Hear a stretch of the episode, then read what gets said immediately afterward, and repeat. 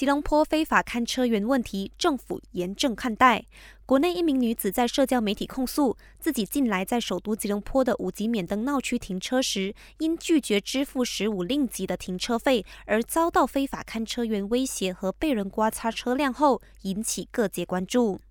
掌管联邦直辖区的首相署部长扎利哈表示，他已经指示吉隆坡市政局 DBKL 采取行动，包括加强巡逻，以打击这类非法看车员征收停车费的行为。DBKL 也声明，他们认真看待这个问题，除了会增加对吉隆坡闹区一带的监控外，也指示了各个合法经营的停车服务业者，在指定地点展示停车服务资讯，以避免纠纷和混淆。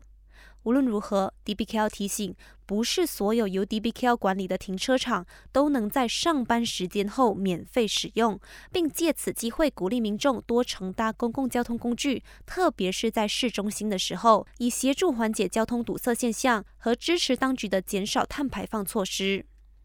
自团结政府上任后，国内就不时传出政变谣言。近来再有消息声称，一众国盟领袖在阿联酋的迪拜和部分执政党议员见了面，企图透过发起迪拜行动来推翻由首相拿督斯里安华领导的团结政府。不过，身为国盟成员党之一的一党署理主席拿督斯里端伊布拉辛向新海峡时报驳斥了这则传言，强调这是一个毫无根据的指控。感谢收听，我是季尼。